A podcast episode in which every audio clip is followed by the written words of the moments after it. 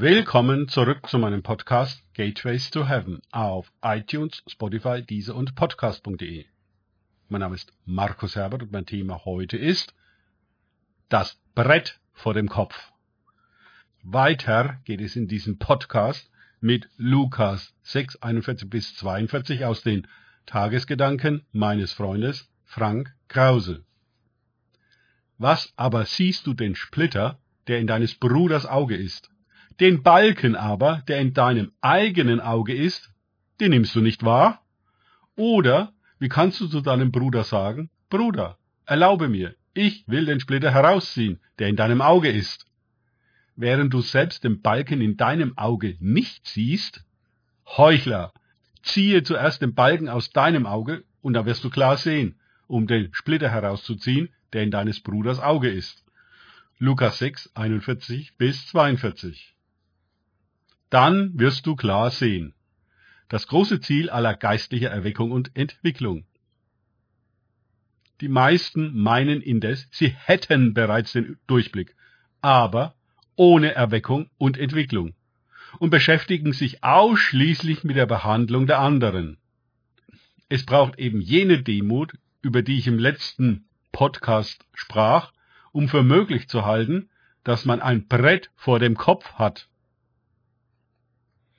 In der Welt werden diese Bretter nicht wahrgenommen, sondern ignoriert, wegerklärt, ja kultiviert und so weiter. Alle halten sich für klug, während sie dumm sind. Wirklich klug wäre es, davon auszugehen, dass wir keine Ahnung haben, Anfänger sind, blind und taub für die wirkliche Wirklichkeit, die sich uns nur erschließt, wenn Jesus uns Stück für Stück das Brett vor dem Kopf bzw. den Balken in unseren Augen wegnimmt. Er kann das nicht auf einen Schlag tun. Zu sehr würde es uns irritieren, blenden und schmerzen.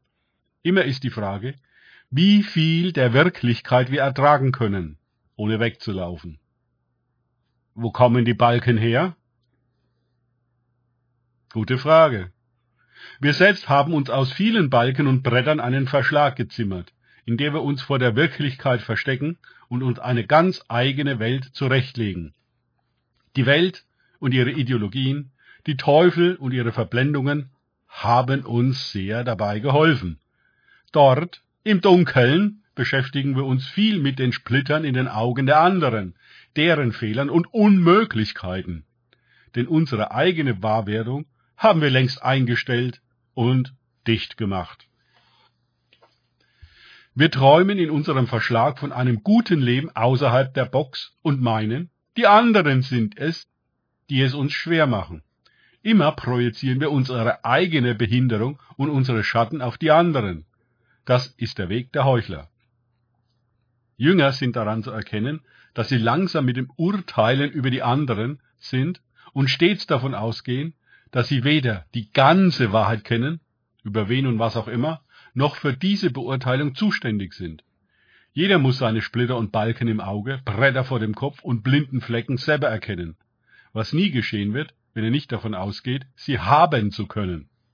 Und er hat diese Finsternis einer ganz persönlichen, egozentrischen Entscheidung zu verdanken, die Wirklichkeit zugunsten einer Ego-Illusion auszublenden, zu selektieren, zu interpretieren und zu beugen nach eigenem Kalkül. Wir wollen das Licht nicht sehen. Wir wollen die Wahrheit nicht wissen. Wir lästern lieber noch ein wenig über die Dummheit und die Uneinsichtigkeit unseres Nächsten ab. Wir erhöhen uns gerne selbst, indem wir die anderen erniedrigen. Wir perfektionieren unsere Heuchelei. Unsere Wert ist voll von Klatsch und Tratsch, von Vorurteilen und irren Deutungen voller Anmaßung. Stellen Sie sich vor, wie es wäre, wenn heute der Tag ihres letzten Urteils wäre, wenn sie nach dem heutigen Tag niemals mehr sich selbst oder andere Menschen verurteilen würden. Die M. Ruiz. Wenn wir aus unserem Verschlag herauskommen, weil Jesus uns glücklicherweise darin heimsucht, an der Hand nimmt und herausführt, dann sind wir völlig bestürzt über das Ausmaß unserer Beschränktheit und Blindheit, das wir für Freiheit und klare Sicht gehalten haben. Dieser Prozess des ans Licht kommens hält unser ganzes Leben lang an.